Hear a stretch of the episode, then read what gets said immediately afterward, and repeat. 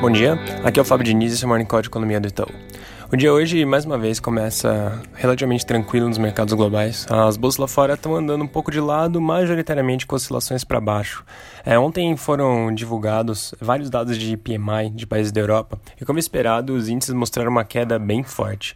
É, na Itália, por exemplo, o PMI caiu 34,7 pontos, agora em 17,4. Vale lembrar que quando a gente fala de PMI, o patamar de neutralidade é em 50. É, mesma coisa a gente observou na Espanha, também teve uma queda bem forte, 27,4 pontos para 23. Na França, a mesma coisa, é, 25,1 para 27 pontos agora.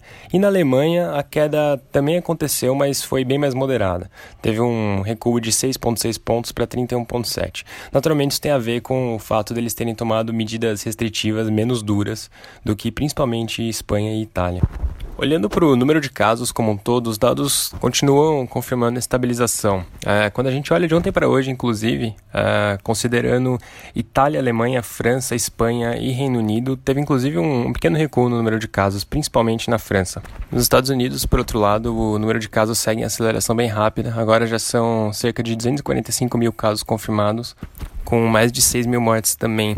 É, o incremento diário ontem foi de quase 30 mil novos casos, com 1.169 mortes. É importante reforçar que esse número, principalmente de mortes, tem mostrado um ritmo um pouco mais forte do que vem sendo projetado pela Casa Branca.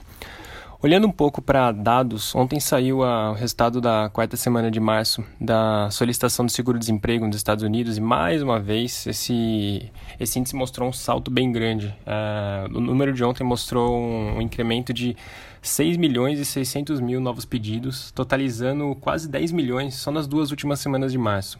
Fazendo um gancho com isso, hoje vai sair o payroll, que é aquele relatório de desemprego nos Estados Unidos, que costuma ser um dado super importante, mas dado toda essa piora que tem sido observada por conta da pandemia, ele já não é mais uma notícia é, tão atualizada.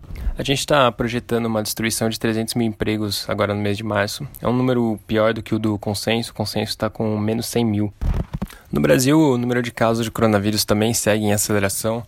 É, de acordo com o Ministério da Saúde, agora tem 7.910 casos confirmados, um incremento de 1.074 em relação a ontem. E agora são 299 mortes, são mais 59 em relação aos 240 de ontem. Considerando o número das secretarias é, estaduais, é, já tem um pouco mais do que isso, já acima dos 8 mil. Na parte de dados, ontem saiu o resultado da produção de veículos referente ao mês de março, que mostrou uma queda de 40,7% no mês. Olhando em termos anuais, essa queda foi de 21,8%.